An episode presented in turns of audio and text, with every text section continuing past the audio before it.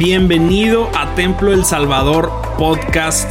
En este lugar vas a poder encontrar cada uno de los mensajes que nuestros pastores Isaí Montoya y Abiud Montoya nos comparten domingo tras domingo.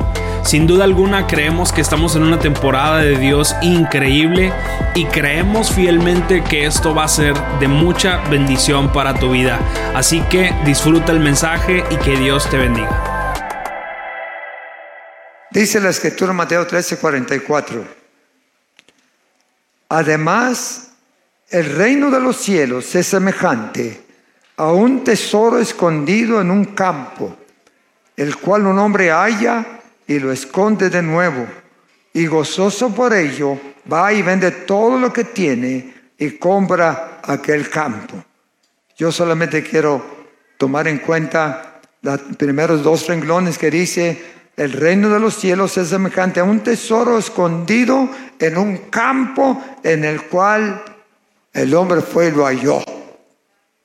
Halló un tesoro escondido. Usted sabe, hermanos, que en este sagrado libro hay un gran tesoro escondido. ¿Usted sabe que aquí hay un gran tesoro escondido? En este libro hay muchas cosas. Yo en esta mañana quiero compartir con ustedes una pepita de oro de los grandes tesoros que hay aquí en la palabra del Señor. Siéntese, por favor.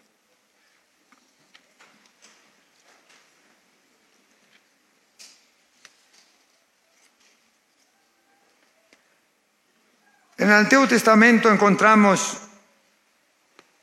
varios pasajes importantes. Yo quiero que tenga usted la palabra del Señor ahí abierta en el libro de Números, capítulo 11. Ya le, daré el, el, versículo y en el momento que llega ahí ese pasaje. Quiero enfocar su, su atención en algo que a veces quizás no nos damos cuenta. Que en la escritura hay declaraciones y hay, hay enseñanzas muy importantes que son un gran tesoro para nuestra vida. A menos yo he encontrado muchos pasajes bíblicos que han enriquecido mi vida, que me han levantado, que me han ayudado. La Biblia es un tesoro abundante de riquezas materiales y espirituales. Al leerla hallamos mucha riqueza espiritual en ella. Hallamos muchas promesas que son un tesoro. Hallamos mucha esperanza en la palabra que son un tesoro. Hallamos en la palabra del Señor muchos medios de fortaleza que enriquecen nuestra vida, que enriquecen nuestro ser. Por eso en esta mañana yo quiero compartir con ustedes una de las pepitas que yo he encontrado en la palabra del Señor, que para mí es un gran tesoro. Y ahí en el libro de números leemos el versículo 23,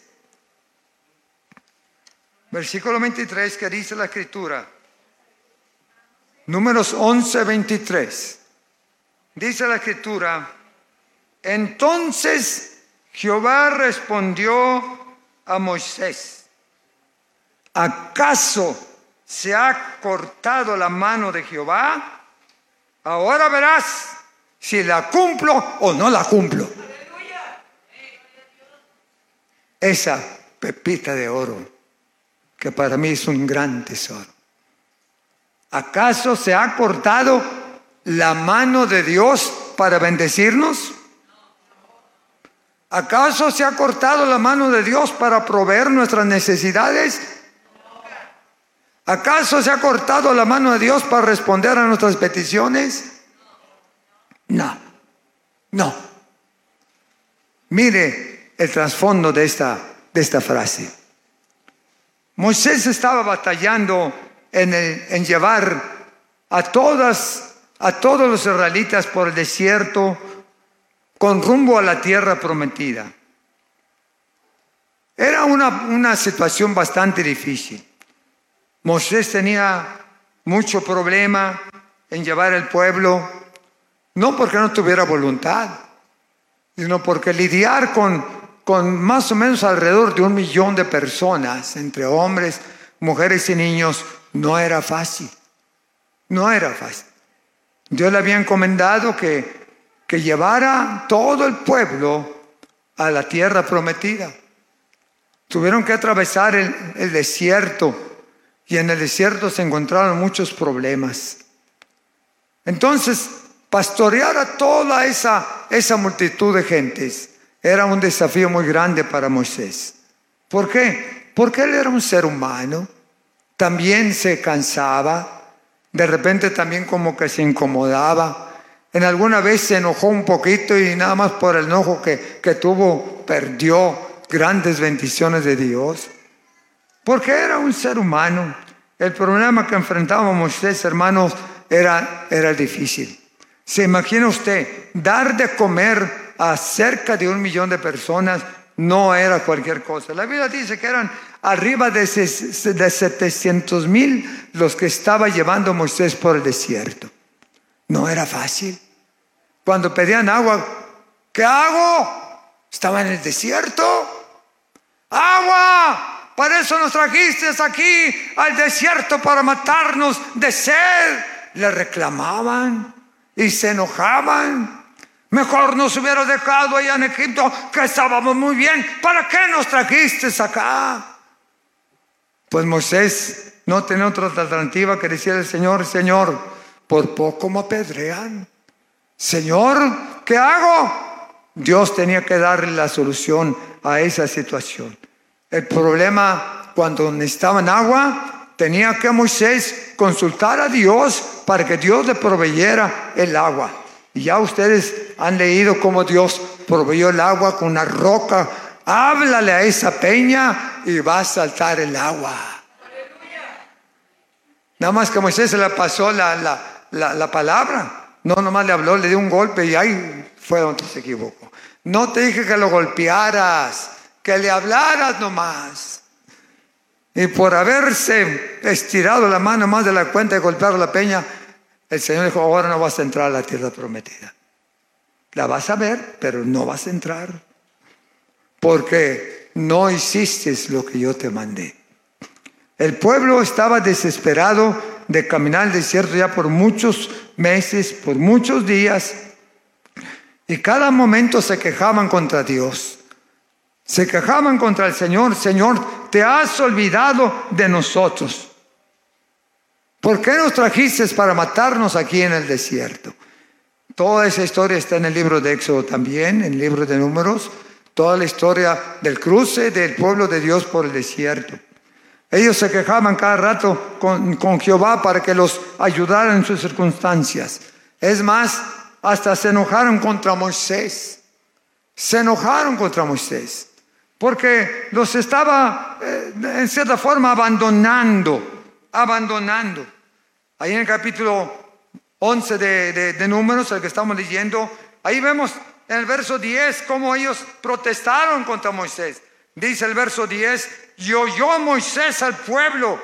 ¿Qué hacía? Lloraba por sus familias, cada uno a la puerta de su tienda. Y la ira de Jehová se encendió en grande manera. También le pareció mal a Moisés. Y dijo Moisés a Jehová, ¿por qué has hecho mal a tu siervo? ¿Y por qué no he hallado yo gracia en tus ojos que has puesto una tremenda carga sobre mí de todo este pueblo? ¿Concebí yo a todo este pueblo? ¿Acaso yo soy el papá de ellos, el tutor de ellos? ¿Por qué me das esta carga, Señor? Se quejó Moisés contra Dios. ¿Por qué me das esta carga? Concebí yo a este pueblo, lo engendré yo para que me digas, llévalo en tu seno, como lleva a la cría al que mama a la tierra a la cual juraste a sus padres. ¿Soy yo responsable? Moisés se quejó contra Dios porque era mucho la carga. El pueblo se enojó, se enojó contra Moisés. Y dice la escritura en el verso 2, entonces el pueblo clamó a Moisés y Moisés, ¿qué hizo? Oró a Jehová, oró a Jehová. Hermanos, Moisés se sintió presionado se sintió abandonado, se sintió solo ante esos problemas. Una carga horrible que tenía, se sintió solo. Cuando las circunstancias adversas vienen contra nuestras vidas, a veces caemos en una, en una situación de soledad, de depresión, porque no hayamos qué hacer con tanto problema, con tanta dificultad. Esa fue la actitud de Moisés. Se sintió abandonado. Era un pueblo muy numeroso, cerca de un millón de personas. Dice allá en el versículo, en versículo 21, entonces Moisés, entonces dijo Moisés, 600 mil de a pie es el pueblo en medio del cual yo estoy. Y tú dices, les daré carne y comerán, y comerán un mes este, este entero, porque el pueblo no tan solamente pidió agua, pidió también carnita. Dame, danos carne. Ya estamos cansados de ese maná que nos das. Hasta eso. Le echaron la culpa a Moisés como si él fuera el que el culpable. Nos trajiste aquí para que nos muramos en el desierto. Y entonces Moisés, ¿qué hacía? Pues tenía que ir a, esconderse con el Señor. Señor, por poco me apedrean. Y ahora ya no, ya no se conforma nada más con el maná que les das, porque lo estás sosteniendo sin que les cueste ni un centavo. No tienen que comprar con provisión ni nada. Y, y mira, tarto de gordos están, pero se están quejando. Ahora ya no, no quieren nada más pan, ahora quieren un bistecito. Ya nos cansamos de ese pan. Danos carne, así lo dijo la escritura, así lo dice la escritura cuando clamó a, que le pidieron a Moisés que le diera, que les diera carne. Danos carne. Dice el verso 18, santifícate, porque Jehová ha oído tu clamor querían carne. Y cuando el pueblo le pidió a Moisés, Moisés lo que hizo es clamar a Jehová. Era un pueblo numeroso. Se sintió solo y abatido en esa circunstancia. Cuando los problemas caen sobre nosotros, nos abatimos y nos arruinamos. Cuando los problemas vienen sobre nosotros, entra una, una actitud, una posición negativa en nuestras vidas. Era un problema no pequeño, era un problemazo, un problema gigante, como cuando a veces nosotros tenemos problemas de esta magnitud. Alimentar un pueblo de esta naturaleza y de esta capacidad no era poco. Ellos pidieron carne y, tenían que darles carne porque el Señor, el Señor lo iba a hacer. ¿Qué? ¿Qué les podía dar? Moisés dijo, pero si, si hubiera mucho ganado con todo nuestro ganado que está aquí, no es suficiente para alimentarlos. Si matara a todas el ganado que llevamos, no podríamos darles nada. Verso 22 dice, si se degollaran para ellos ovejas y bueyes, que, que, que, les bastase para darles de comer y se juntaran para ellos todos los peces del mar para que tengan abasto, no sería suficiente. ¿Qué haríamos? Una encrucijada en la vida. ¿Qué haremos?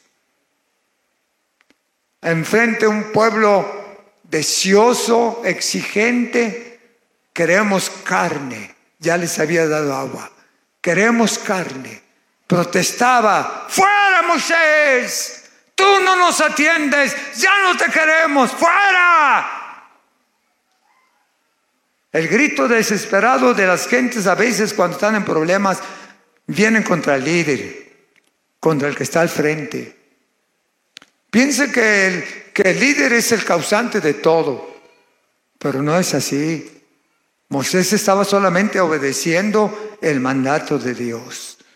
Estaba en el desierto porque Dios así le había dicho que llevara el pueblo por el desierto. Pero Él no les dijo, Él no se ofreció para llevar el pueblo. Dios lo llamó en obediencia. Dios, Él estaba llevando el pueblo. Él no tenía culpa de los problemas. Los problemas llegaron, sí, porque era difícil la situación. A tal grado que Moisés tuvo que orar a Jehová porque se sintió solo y abandonado.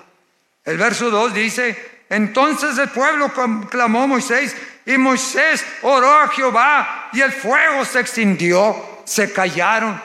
Clamó a Jehová y el verso 14 y 15 dice la escritura, no puedo yo solo soportar a todo este pueblo que me es muy pesado.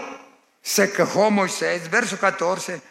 No puedo yo soportar a todo este pueblo porque por poco y me matan o me, van a apedrear. Y así lo haces tú conmigo. Me dejas solo y abandonado.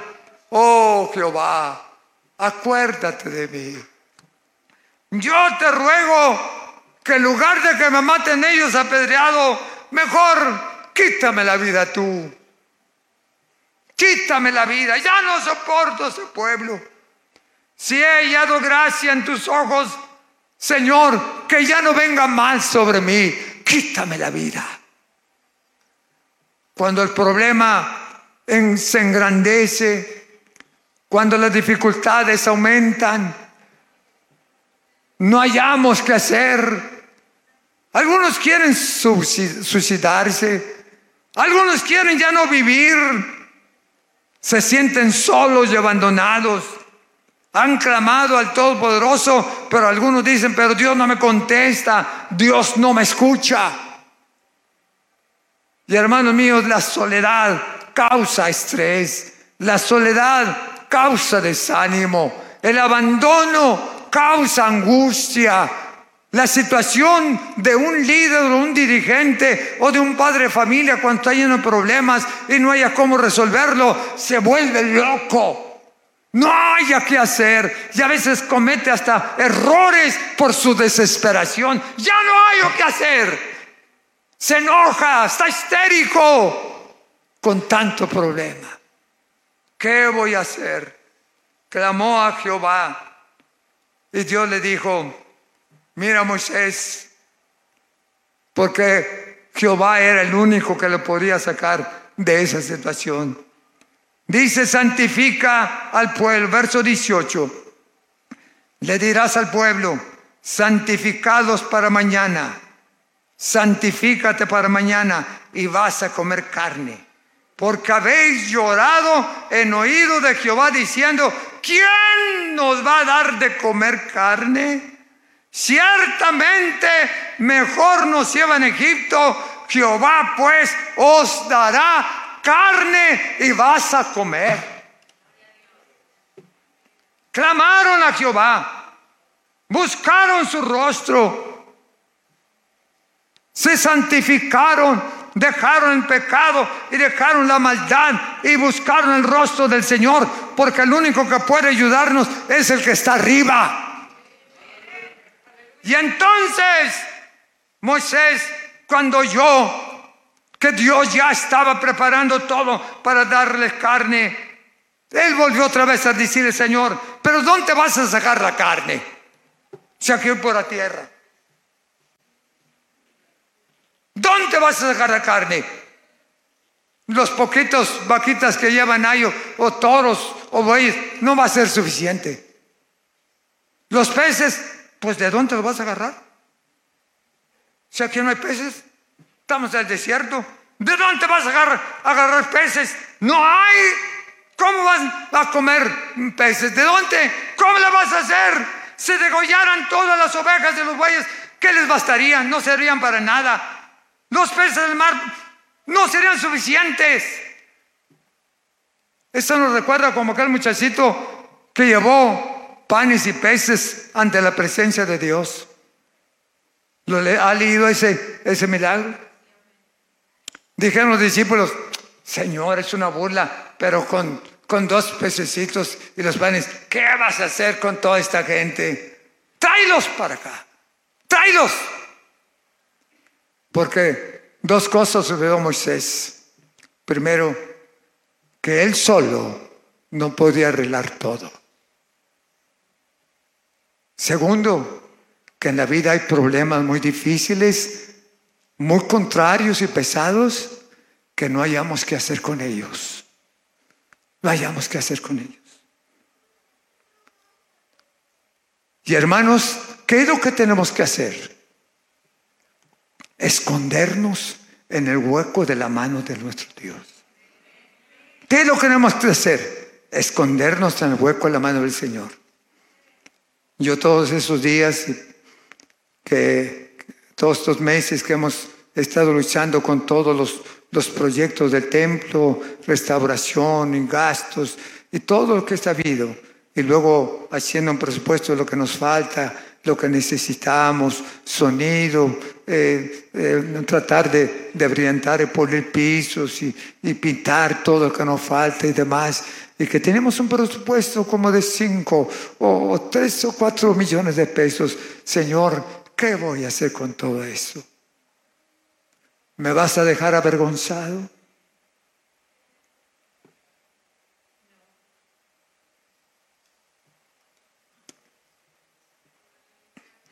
Dios dijo, no,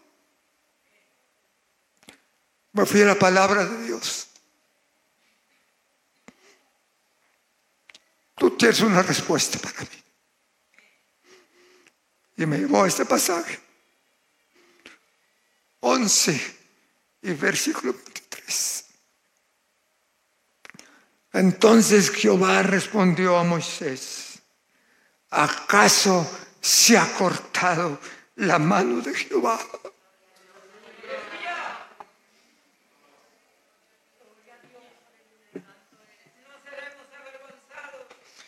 ¿Acaso se ha cortado la mano de Jehová cuando estés tú en luchas? ¿Acaso Dios te ha abandonado cuando estás en problemas? ¿Acaso yo te he dejado cuando has acudido a mí en busca de, respuesta a tus necesidades? Se ha cortado mi mano. Y luego le dice, ahora vas a ver, Moisés que mi palabra vale. Mi palabra se cumple. Mi palabra es verdadera. Mi palabra no miente. Yo cumplo lo que prometo. Yo cumplo lo que les digo. Yo estaré contigo yo te sacaré adelante porque mi palabra es verdadera y fiel. ¿Acaso mi palabra no vale? ¿Acaso mi palabra es cualquier palabra? No, mi palabra es verdadera y fiel. Aleluya. Mi palabra es verdadera. ¿Acaso mi mano se ha cortado alguna vez para ayudarles? ¿Alguno se ha quedado sin comer algún día? ¿Alguno se ha quedado con sus problemas sin resolverlos? ¿Se ha cortado mi mano? No.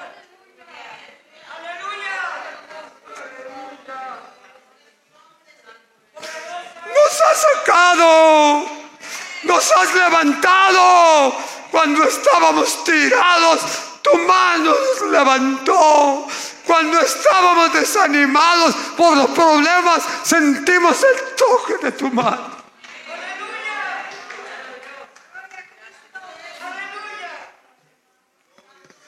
Se ha cortado mi mano. No se ha cortado. Ahora te voy a demostrar que mi palabra es verdadera. Te voy a demostrar que mis palabras no son huecas. Lo que yo digo, lo cumplo. Lo que yo digo, lo cumple. ¿Cuántos son, tienen evidencia que Dios cumple su palabra? ¿Cuántos han sentido que Dios los ha sacado del problema más agudo en su vida? ¿Cuántos les ha resuelto sus problemas? ¿A cuántos los ha levantado cuando estaban tirados? ¿A cuánto nos trajo al altar? Porque necesitamos su gracia.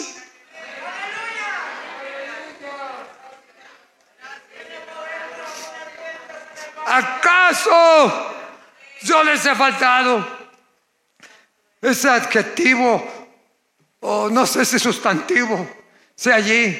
¿Acaso? Esa frase que dice mucho.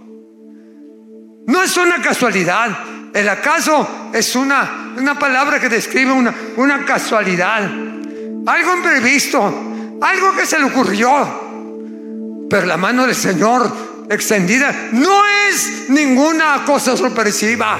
No es ninguna cosa improvisada. Mi Dios es el que sostiene el universo. Mi Dios nunca nos va a dejar. Mi Dios es el dueño del oro y de la plata. Mi Dios es el que tiene la vida en sus manos. Mi Dios es el que puede resolver tu problema y el mío también. Mi Dios nunca nos va a dejar. ¿Acaso la mano de Jehová se ha cortado? No las mantiene extendidas. Y te va a tocar en esta mañana. Y te va a tocar en este día. Porque su mano no se ha cortado. Necesidades, problemas, angustias. Te estás ahogando. Estás deprimido estás en una situación desesperada, no olvides, Dios extiende su mano porque no se ha cortado, no se ha amarrado, no, Él extiende porque escucha el clamor de su pueblo, escucha la oración de su pueblo. Si vosotros confiamos en Él, Dios nunca nos va a dejar. Muchas gracias por quedarte hasta aquí con nosotros. Recuerda que también puedes encontrarnos en A Corazón Abierto podcast, en donde encontrarás charlas con nuestros pastores, con miembros del staff y con muchas personas más. Así que nos vemos la próxima semana. Muchas gracias y hasta luego.